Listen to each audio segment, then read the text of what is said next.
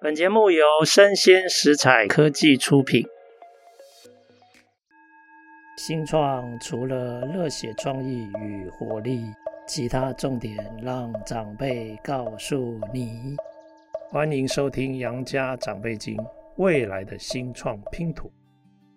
各位听众，大家好啊！今天非常高兴邀请到云林创新变革行动家哈的环云有限公司的执行长徐于婷来，于婷跟各位听众打声招呼。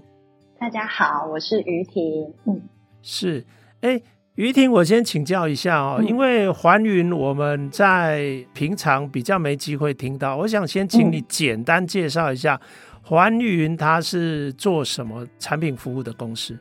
嗯，环云其实它成立至今大概三年，可是环云公司大部分都是在做农业教育跟农业辅导的部分。那因为我个人在研究所的时候就接触了农业推广这个部分，所以大概有十来年的时间都是在做农业教育跟农业辅导跟资源整合的这个部分。那我们都是对第一线的生产者跟第一线的消费者去做。农业教育跟食农教育，所以在蛮多面向产官学研的累积下来，就思考到说，哎，环云它目前的方向应该会以农业教育为主轴，然后去协助地方的农业的发展，这样子。是了解，好啊，哎，很有意思。等一下我们好好来介绍一下这个环云的故事哈。但在你创业之前，我想了解你是学什么做什么的？我大学的时候是学景观设计。那研究所的时候是园艺所造园组，那我们指导教授他的领域比较像是绿地系统、气候变迁下的政策应对，所以那个时候才会接触到在气候变迁下农业要怎么去应应这样子的环境变化。是，那毕业之后你有念到研究所吗？对不对？嗯，对。你是念到硕士还是念到博士？嗯，硕士。OK，好。对看起来很年轻，我不应该问你有没有念到博士哈，你一点都不像念到博士，你看起来比较像大学毕业哈，所以你念完研究所是，哎，那念完研究所之后你就创业了吗？还是你有先到职场去工作？我一开始在研究所的时候，其实我就下田野了。那那时候其实我们在研究的是农夫市集，所以其实看了蛮多国外在发展农夫市集的案例。那那时候就思考到说，台湾有哪一些组织是在推用农夫市集的方式来协助农民，所以那个时候就有找到那个二四八农学市集，所以我就直接去拜访杨文先生，然后跟农民去了解他们为什么会从各个县市到台北这边来做每个假日的行销推广，那他们的动机想法是什么？那这个市集到底有没有协助他们去解决他们的产销问题？所以就下了田野，大概两年多的时间。那毕业之后，其实刚好杨文他们这个二四八农学市集要进到百货公司，那他刚好询问我，就觉得说，哎，那既然就已经研究了两年多，那又对这一些农民非常的有那种共患难的情谊，所以就进到百货公司协助做农业推广这个部分，所以就接触到了消费者，就持续论文不间断，反而走到实战第一线来接触消费者，来推农业教育、食农教育这一块。哎，那在这个石农教育之后，一直到环云，嗯，你还有其他的这种工作经验吗？做了非常多，应该就是说我在研究所的这个阶段做了蛮多的填调。那其实蛮受到感动的，是因为台湾各个地方有对土地非常友善的这些农民，所以从他们身上学到很多，怎么去省思自己每一个消费行为都是影响整个大环境。所以其实一直没有离开农业，只是在不同的角色里面，其实都一直在农业这条路上走。所以即便是离开二四八农学市集，回到云林来，那刚好杨文也介绍小龙给我认识，就来到三小洞这边，跟三小市集的大家的伙伴一起学习进步。那同时我自己也是农业的记者，因为在研究所的时候，我其实就在想说自己能贡献什么。所以我跟着去市集，跟着他们去田间拜访，那我就是做那个记录拍照的人。我们怎么去让农民他们在田间的辛苦，或者是他们的坚持被看见？所以其实一直在做文字的工作者。所以即便离开台北，或是离开农夫市集，其实这件事情都一直没有变，到现在一直都是。那我觉得这件事情很重要，就是它让我有一个一直不断学习的一个机会。所以。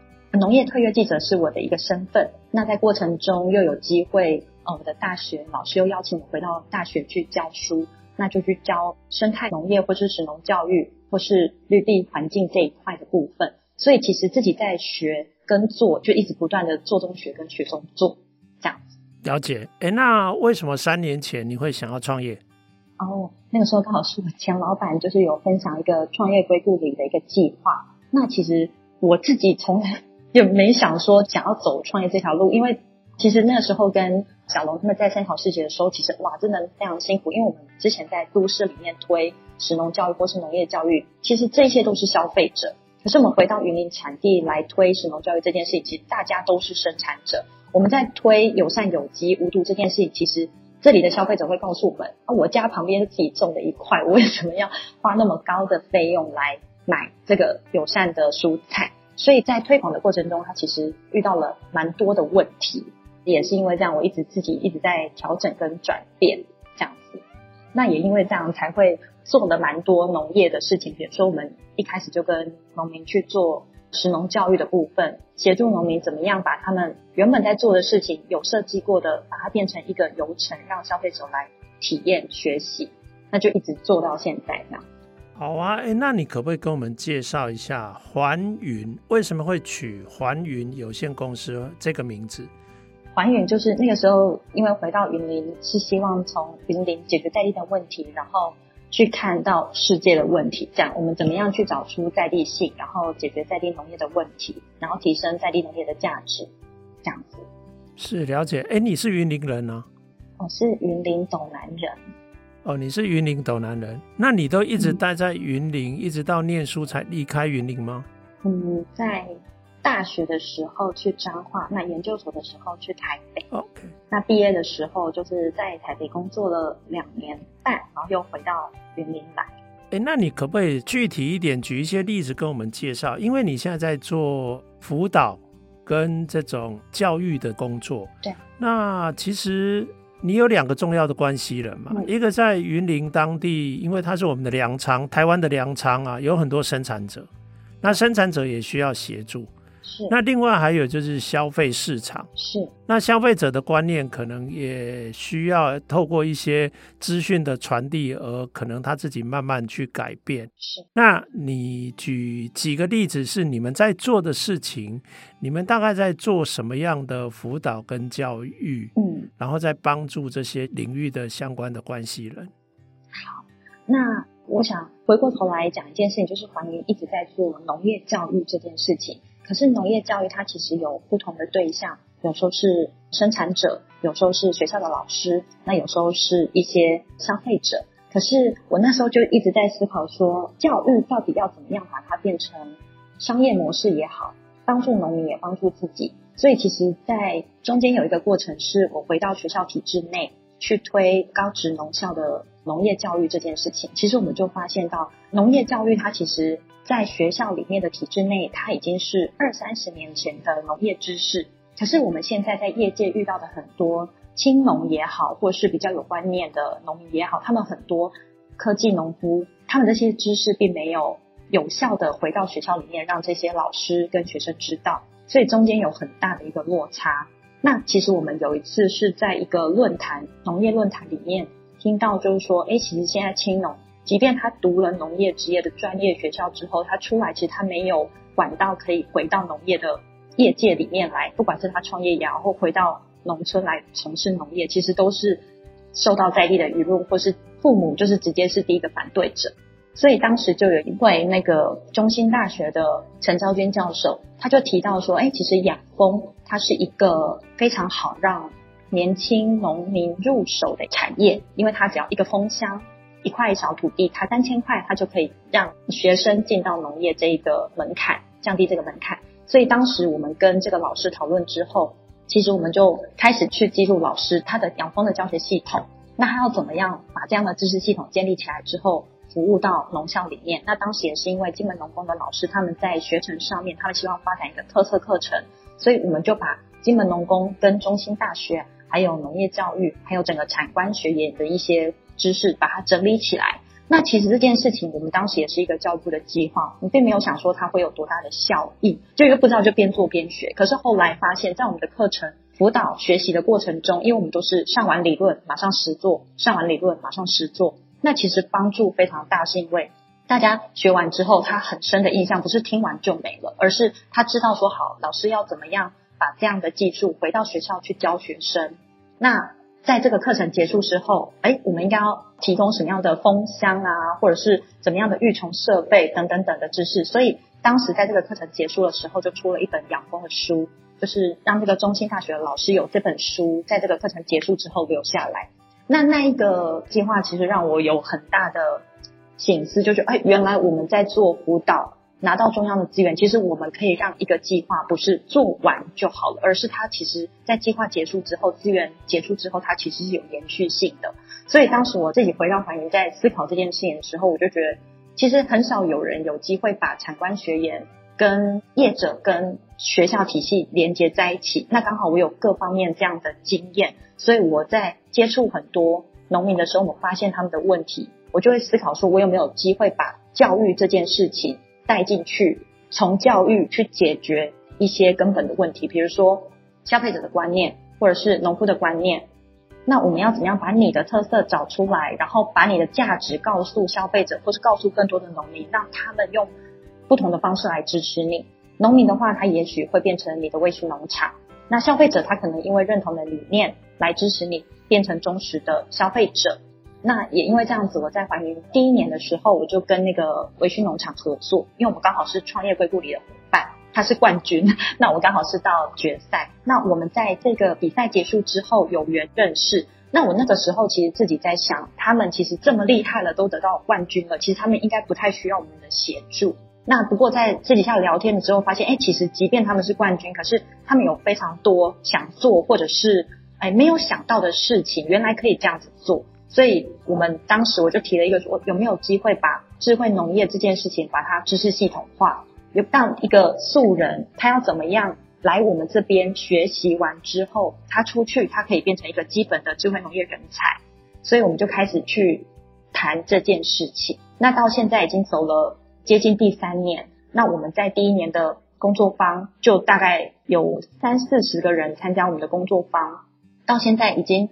过两百多人了，其实他不断的在累积很多很多的农业的伙伴来认同这一个微醺农场的农业教育的一个知识跟价值，所以我觉得这必须要长期扎根的。那我也不是说要去挖他的隐私，而是诶，我刚好遇到这个农夫，他是愿意分享，可是，在分享的过程中，其实可能缺乏了系统，或是缺乏了后续，因为大部分师徒制就是我今天教什么，你学什么，你就跟着我的。Tempo 走，可是我没有告诉你前因后果，或是到底为什么。可是当我们把这个知识系统拆解、建立出来之后，每个人进来，他就是最基本的初阶，他应该要学什么？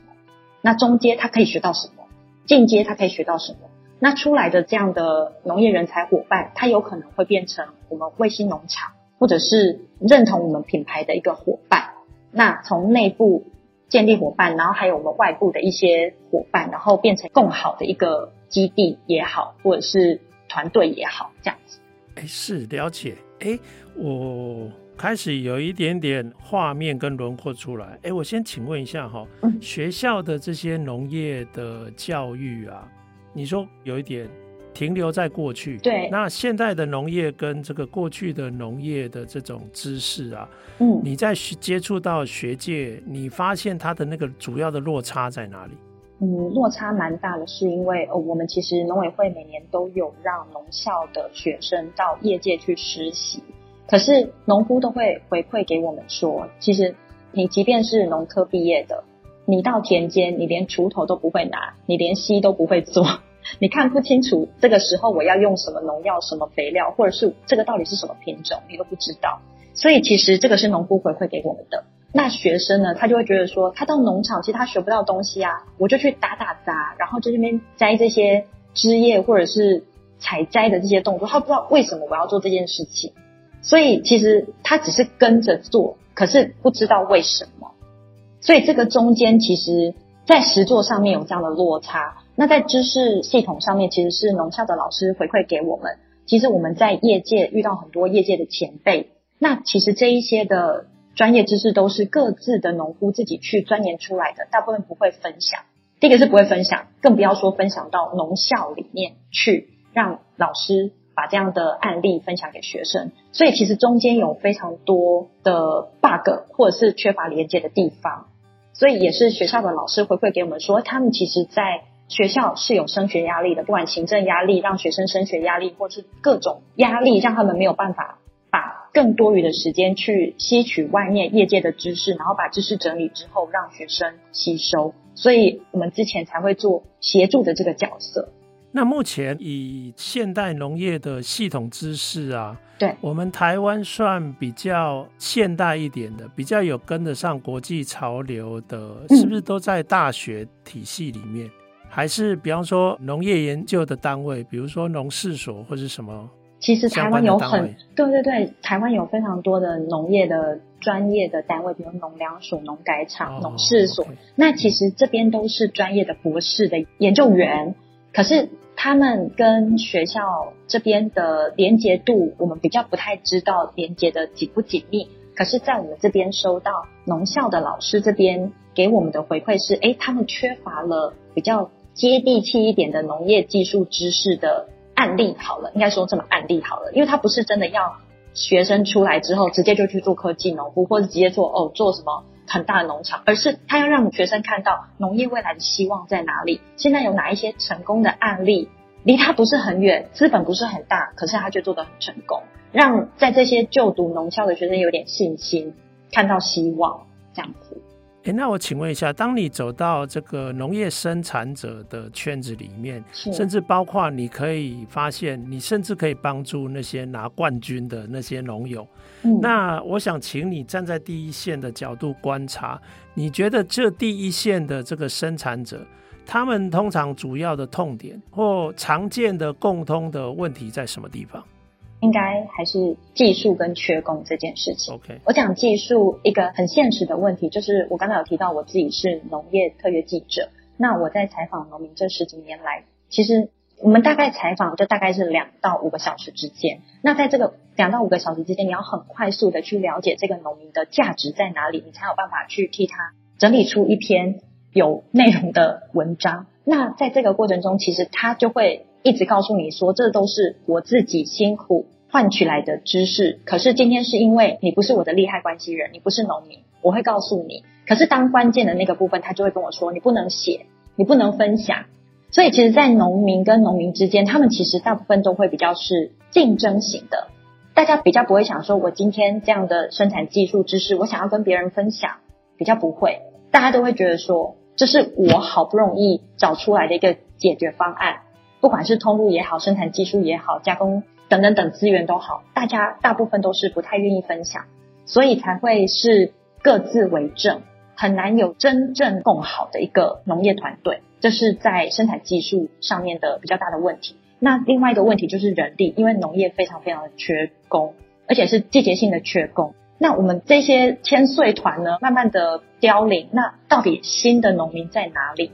所以其实，在半自动系统跟自动化系统这件事情就会非常重要。我们用什么样的方式去用一点点小科技来解决农业人力不足的问题？所以这些其实也都是我们在课程里面、我们的工作坊里面会去讨论到的部分。我们不是一下子就请农民说啊，你要盖一间非常大的温室，然后全部都是环控系统，不是，因为这个成本真的是非常高，而且都是破百万的这些费用，一般农民是负担不起的。可是我们可能可以用。几百块钱、几千块钱，让一些东西半自动化，那其实就可以省掉很多农民到田间来回跑的这一些的时间成本。这样子，诶，如果有一些农民因为你们的互动、接触、交流，他开始产生了变化，嗯、那他接下来面对的就是除了产之外，还有销嘛？对。那在这个销的这个出海口这个部分，你们环云也有提供一些协助吗？应该是说，以前一开始在做农业教育的时候，我们会觉得销售是最重要的问题。可是，在我在做十几年来到现在，我不太会去第一线帮农民做销售这件事情。其实，它本来就有一个农业的产销系统在那边。那你不管怎么样，你生产出来的东西，你可以到拍卖市场，你可以自己做品牌，你可以做团购，都销得出去。可是，你的东西到底跟别人东西有什么不一样？这个价值没有人在做。所以我觉得我现在不会去推任何农民的东西，我不会一来我就帮你说，哎，这个东西很好，你要买这个。我不是，我一定是让你知道这个品牌的价值在哪里，为什么你需要支持它，你支持它的点在哪里，那其实就会间接的让消费者认同这个品牌，认同这个农民之后，他再去做主动的消费。而不是我一直告诉你说，哎，这个东西很便宜哦，你一定要买，或者是说，哎，这个东西怎么样的？我比较不会去用价格或者是去卖他的东西。对，这是第一个。那第二个就是，其实农民自己在对自己的产品，他必须要有分级的概念。那你不同的级别的产品，应该要到不同的市场。那大部分的通路，其实它解决的都是农民 A 级的产品，就是 A 级，你这么漂亮的东西，其实你到任何一个市场，它都可以卖得很好。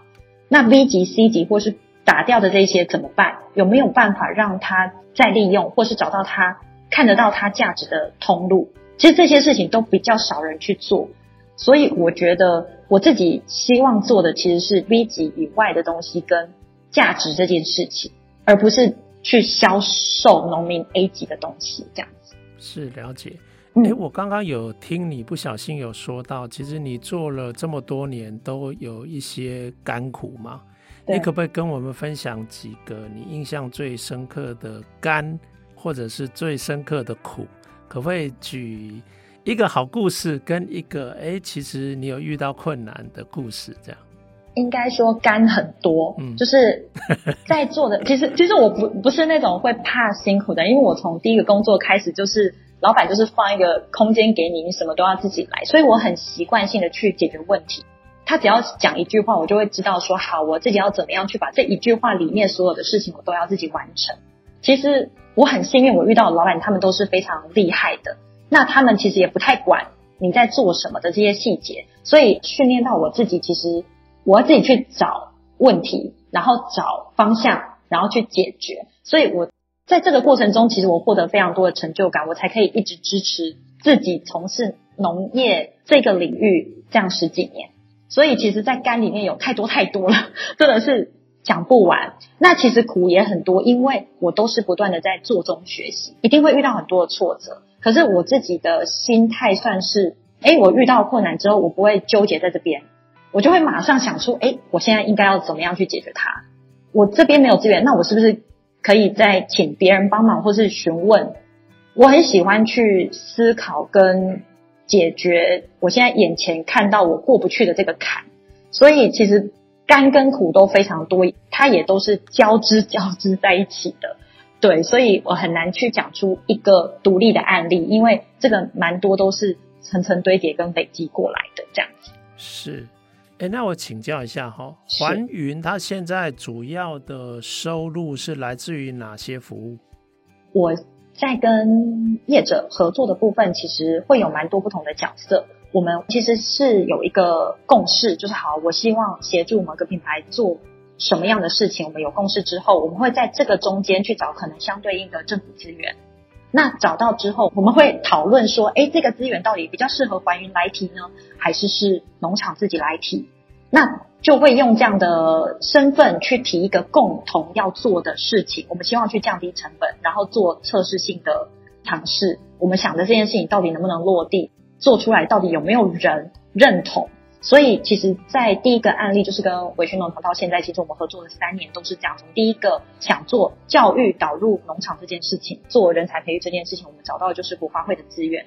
那国发会它其实没有管太多，它就是六个工作坊。那我们到底要在这个中间长出什么内容，跟有没有办法让它变成有商业模式，都是我们自己可以去思考跟发展的。所以到现在第三年了，其实这个商业模式已经诶快要成型。那很谢谢，就是。有政府的资源进来，再来就是每次在办工作坊，我们一定要做回馈，就是农民他们在上完课之后给我们什么样的回馈，到底有没有学到东西，哪些需要调整，到底缺了什么教材不清楚，我们就是赶快在下一次我们就把它补上去，所以都是每一堂课都会重复的做检视，检视到现在才会好像有一点商品出现了，所以环云目前可能一开始还会。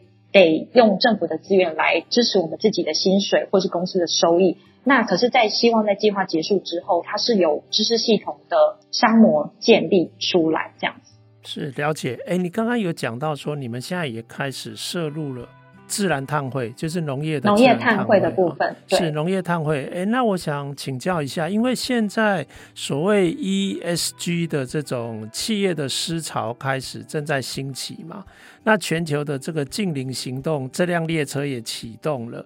你觉得这里会不会让环云有机会开始去探索跟开发企业端的一些资源？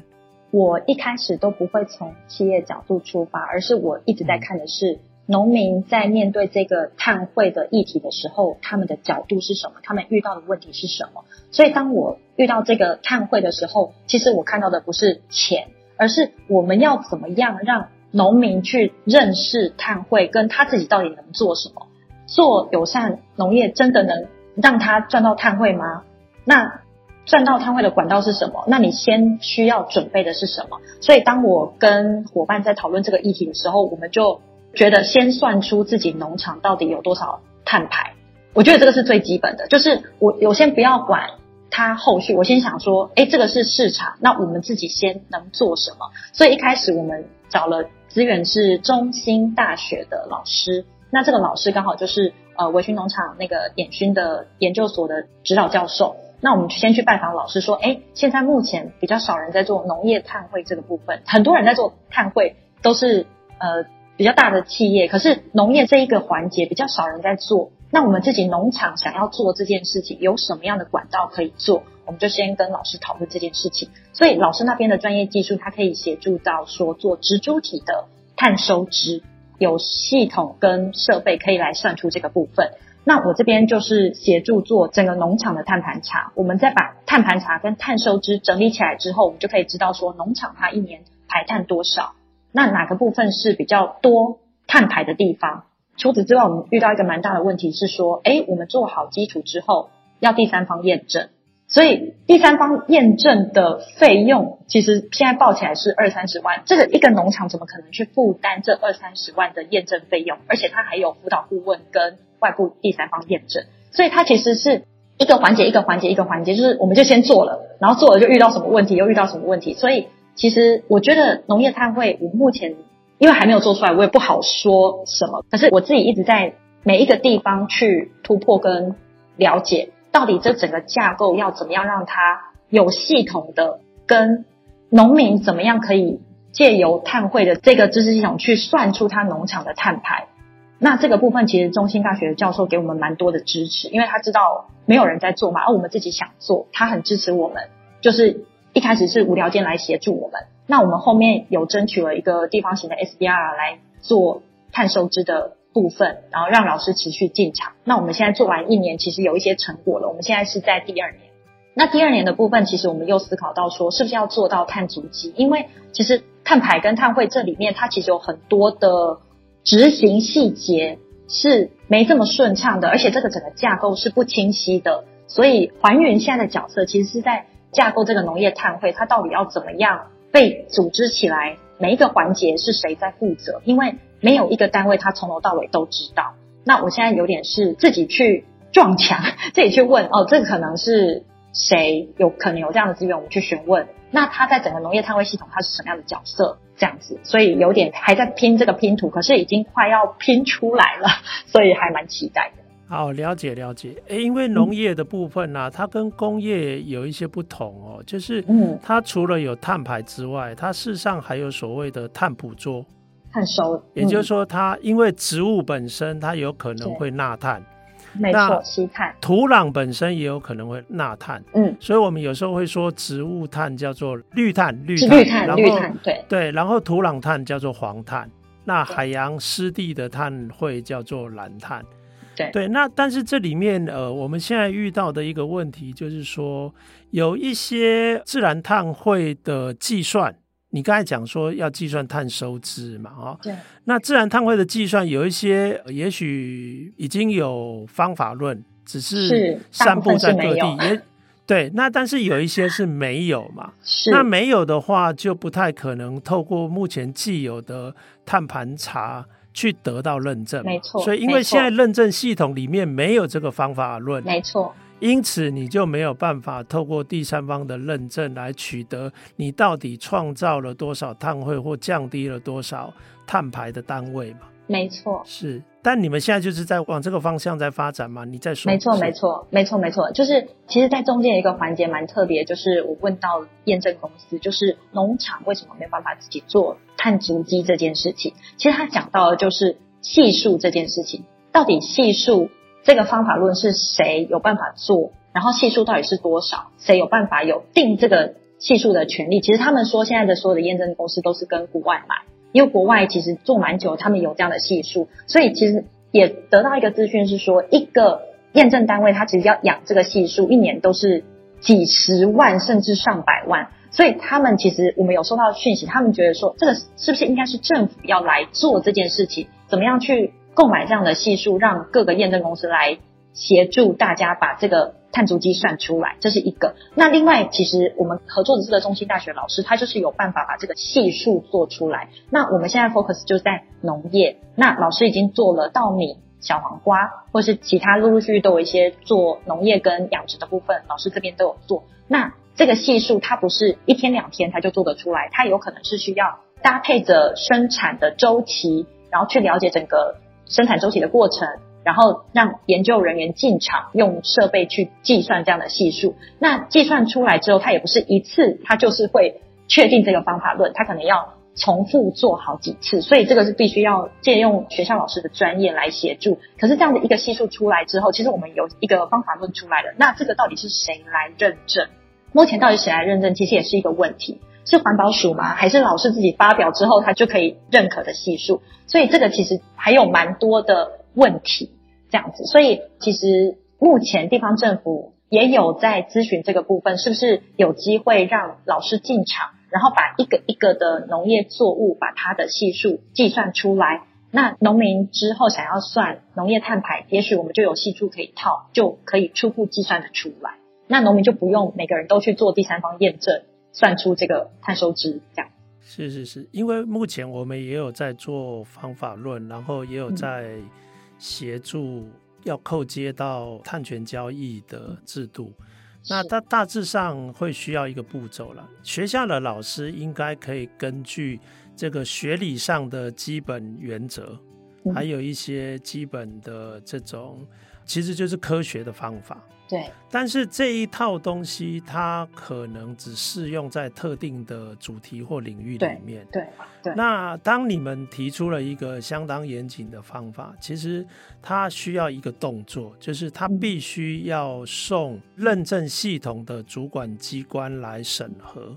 嗯。那这个主管机关，如果你们决定是走国内，那它应该就是我们的环保署，因为认证系统的主管机关在环保署。对，那环保署就会去召集产官学研，大家来共同讨论。对，好哦，哎，其实这样有好处。讨论到大家有共识之后，他就会鼓励你哦。比如说，这个你是环云，你来当一个整合者，那他就会鼓励你把这一套方法学。就挂到，比如说我们台湾的这个认证系统里面，变成大家可以采用的这种方法学。是，那这样的话，第三方的认证单位，它就可以根据你们提出来这个方法学的基础来进行认证。所以假设因为这样的认证可以计算出你们的这个排碳的减量，或者甚至是碳储存的这个剂量。那它事实上就有机会可以扣接到碳权交易的这个部分，所以现在的你们目前的阶段应该是你们已经有一个方法学的这个结果可以出来，那现在他就要进入到第二步骤，他就必须要去找主管机关来讨论。对，好了解啊，不错啊，所以你算是先行者了哈。其实我们过去就是大部分的心力跟资源都放在这种工业部门嘛、制造部门嘛，啊，或者是商业部门。是，其实农业部门事实上并没有很多资源放在这里面。那我们在工商的这一类的经济模式这么多年的运作下，我们制造了一个时代困境。就是 气候变迁这些相关的这些环境的课题，那现在好不容易大家也觉得觉醒了说，说啊惨了，再不赶快遏制这样的趋势，我们可能连地球都没得住了哦。对啊，所以现在回过头来补这些过去的这些缺漏之处。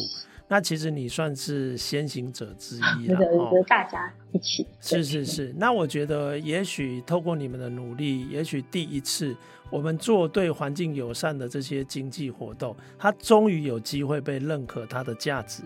嗯、啊，所以其实我觉得钱虽然不是我们的目的，但钱是一个手段，嗯、它让我们的农业可以有机会拿到足够的资源，往更好、更理想、更友善、更良善的这种方向去迈进。是，好啊，是，哎，那我这样了解了哈，哎，那我想要请教哈，那环云哈，假设你有一个，因为你已经做这个领域，你一直说你做了十几年，可是我怎么看你都不像做十几年的样子，可能从学生时代就开始，对对对，从学生时代就开始。哎，那我问哈，你的北极星环云今天如果有一个北极星哦，那你会往那个地方一直推进？你希望十年后环云啊？它大概会创造出一个什么样的局面，然后你们会走到一个什么样的境界？这样，嗯嗯，其实我的目标一直是蛮明确的，就是让业界的农业教育知识系统回到学界，就是我希望建置一个农业教育的平台。那这个平台是不是只有理论，而是实做，让这些每一个农夫都不是只是农夫，而是他们会变成农业的顾问，他愿意分享他的知识。技术、设备等等等，那我们在这个平台上面，不是只有生产者，也许有机会像我刚刚说的农业碳汇这件事情，大家都不了解的时候，我们没有办法把它变成一个知识系统，让更多人知道什么是农业碳汇。那怎么样可以培养出农业碳汇里面稀缺的人才，或大家都不知道的时候，我们有没有办法一个一个把它建立起来？所以其实。我现在在做的其实有一点广，可是又很聚焦，是在农业的各个面向。所以在农业教育里面，或者是那食农教育里面，或者是农业碳汇里面，它其实都有慢慢的知识系统慢慢被累积建立出来。那我们希望这一些跟我们合作的伙伴，他们都会变成在地的顾问，有一些是农业技术的顾问，或者是设备系统的顾问，或者是远端控制的顾问。或者是农药、肥料等等等，也许有风扇、温室等等等。其实我们一直不断的在寻找在地的这些农业的人才，因为大部分一个年轻人毕业之后，他想从农，其实他一个人要面对的问题太多太多了。那大部分的人他不愿意分享知识经验的时候，其实年轻人要留在农业其实非常困难。所以我想做的一件事情，就是把这一些在地愿意分享他专业技术知识的人，把他找出来之后，把他的知识系统化。那再搭配着一些设备或是系统，那它有可能是诶产品就会变成是课程，那也有可能产品变成是系统，所以它会变成一个知识教育的一个平台。那这个平台是不仅是理论，也结合实物，也结合现实的部分。然后这个系统它其实可以协助更多农校的老师，那他们去降低他们在备课上面的成本，或者是说他们有更多。现在正在发生的事情，可以直接把这样的观念给到现在的学子，这样农业的产学落差就不会一直越来越大。这是我自己在给还原的一个目标，这样。是了解。哎，我忽然想到一件事，我跟你分享一下，也供你参考哈。好，我刚刚讲呃，现在的 ESG 的资源就是来自于企业的资源提供方哈，它 maybe 也有可能是政府资源之外一个可以参考的。策略资源，好，举例来讲，我们有投资一家公司是无毒白虾哦，虾店共生的养殖。那现在更进一步推展，就是用养虾的废水富育红树林。那红树林又是海洋碳汇非常重要的一个 approach 之一。也除了这个红树林之外，也许还有海藻床。哦，这一类的这种 approach，但红树林它有特殊的一些优势，比如说碳汇的单位创造效率比较高哈。可是，一开始这一类的工作都需要调查跟研究。是，那调查跟研究，当然找政府资源是一个方法。可是，其实我们这样的富裕红树林的计划，事实上是有企业愿意赞助。嗯，为什么企业愿意赞助？哦，我。不讲这家公司的名字，但我讲它是做什么。它是一家上市公司，它是在做资讯系统的。嗯，那他为什么愿意在这个调研的阶段就赞助？因为他目的是想要做未来碳权交易的系统的生意，对，是，是啊，所以这个跟他的这个呃业务的发展是策略是一致的，也因此他觉得早期的这一类的赞助他们是愿意参与的。哦，所以对我们这些在第一线做事的人来讲，你多一些资源的可能性，嗯、事实上对我们想要做的事情，它迈向成功的机会就会提高。嗯，哦，所以除了政府的资源之外，我觉得企业的资源开始也许也可以慢慢哦成为你们的一种可能性，也可以供你参考一下。嗯，谢谢执行长。嗯，好啊，哎、欸，我觉得你做的事情真的是，你真的是一个很执着的人哦。那。又非常的不怕困难，我觉得这样的人这很难不会成功。谢谢。哇，当然成功有很多因素哈，有时候要看一点天意哈啊，但是因为你不容易轻易的被打退跟放弃嘛，所以你的成功的机会一定比别人高。啊，我希望这个环云呢可以一直。持续的哦过关斩将哦，排除困难，解决问题，持续迈进哈。那也希望环云可以在云林，然后开始慢慢开花结果。那不同的阶段，我们就可以邀请你过来跟我们分享你们的这种阶段的这种累积。谢谢。好啊，那今天非常感谢这个于婷跟我们听众的分享。好，谢谢于婷。好，谢谢执行长，谢谢大家。是，那也谢谢各位听众的收听，我们下次见，拜拜。